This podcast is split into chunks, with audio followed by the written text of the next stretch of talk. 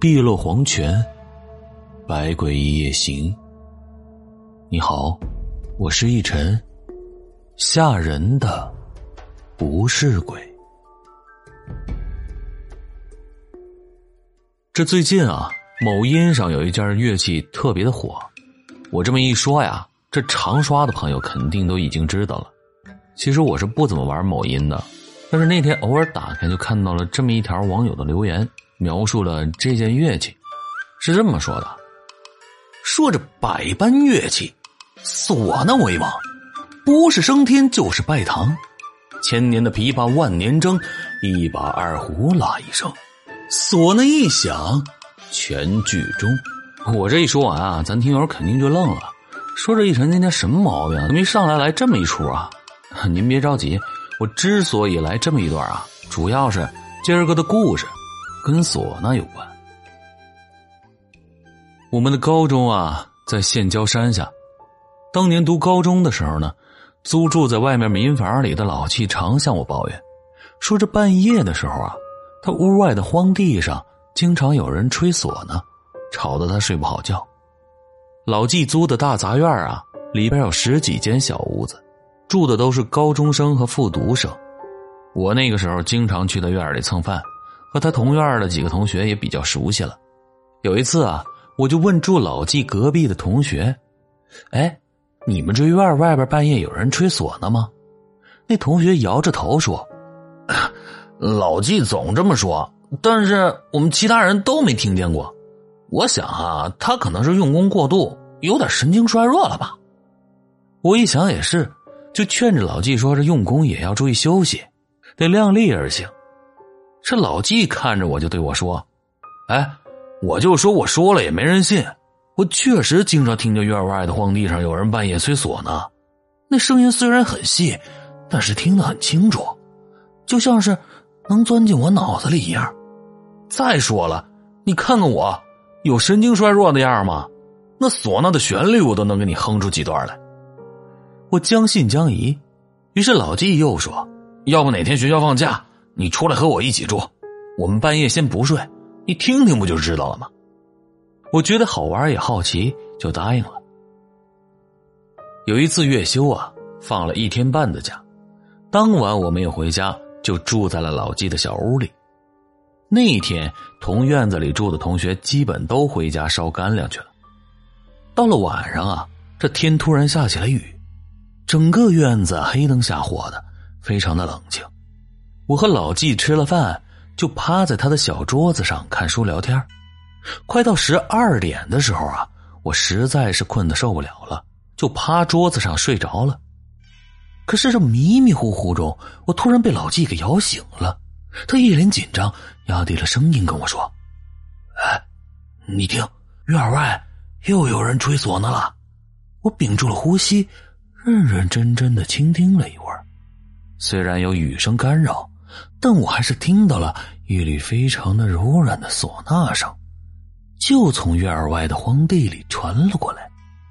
我看了看老纪桌上的小闹钟，这时间正指向凌晨一点二十分。我和老纪对视了一眼，都不敢说话了。屋子里静的一根针掉下来都能听得清楚，那唢呐声越来越明显。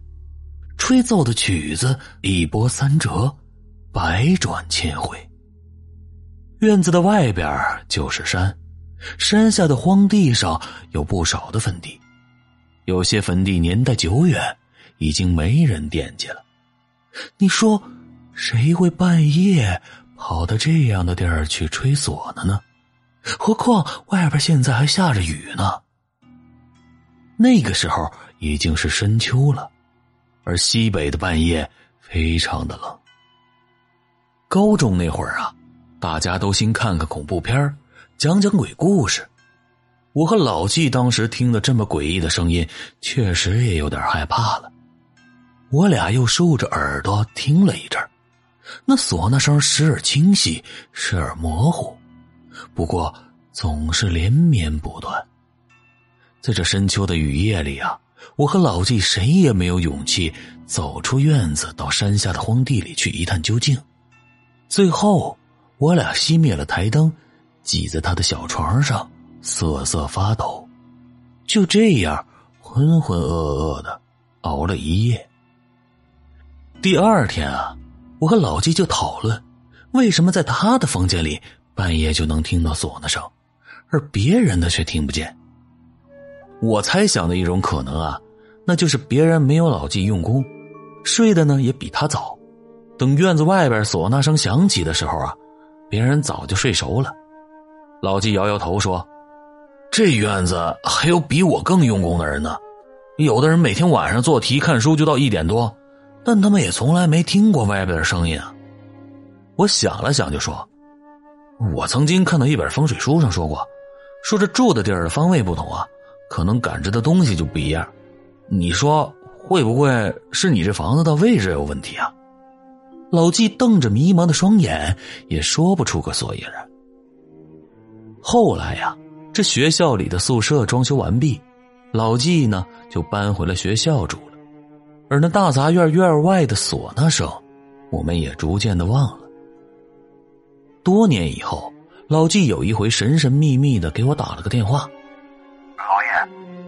记得高中时候我住的那院吗？当然记得呀，咱俩半夜在那听唢呐来着，现在想想都吓人。老纪接着说道：“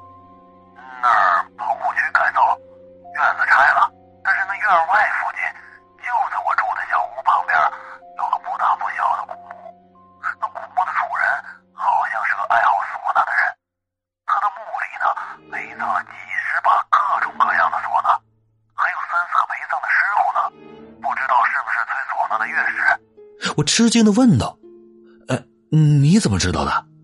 老纪说道：“嗨，炮子你还记得吗？他毕业以后啊，一直在县城工作。这个棚户区改造的工程就是他的。”看我半天不回话，老纪又说：“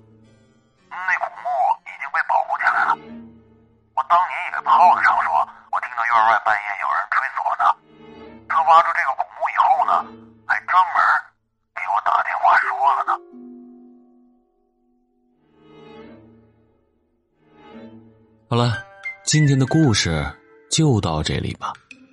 我个人感觉啊，作为鬼故事，那些在你独处时回想起故事的某个桥段给你带来的恐惧感，往往要比那些故事里突然出现的惊吓场面来的更要持久和惊悚。不知道大家对我的这个说法赞同还是反对呢？好了，来看一下听友留言。因为前几期节目啊，我提到了睡觉听故事不戴耳机的事儿，这不。咱听友二二三二三九零二六四八九留言说道：“我现在睡觉就不戴耳机了，因为我睡觉不老实，好几次第二天醒过来的时候啊，那耳机的线就缠在我的脖子上，把我妈吓得生怕我把自己给勒死。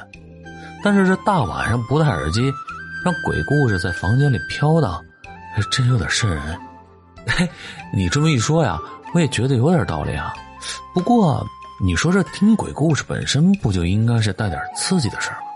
嘿，接下来听友谁家小女子留言：一晨，我在洗澡的时候听你的故事，正听到故事里说到一张脸出现在床边的时候，我的灯就一下子灭了，这都给我快吓傻了。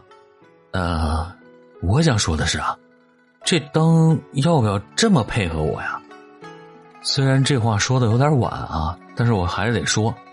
小女子啊，你洗完澡以后赶紧帮我看看，要是这灯真坏了，那一定你得带我向他默哀一秒钟吧，毕竟他是在用生命配合我的鬼故事。好了，故事也讲完了，时候也不早了，今儿个呀，咱就到这里吧。感谢您的关注、订阅、留言、转发、点赞和分享，我们明晚不见不散。我是逸晨，晚安。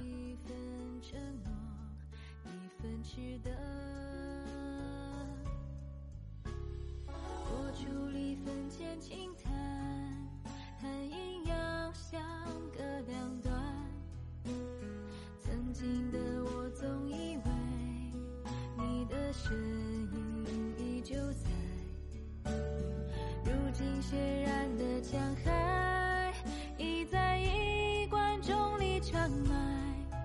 那是你半生的。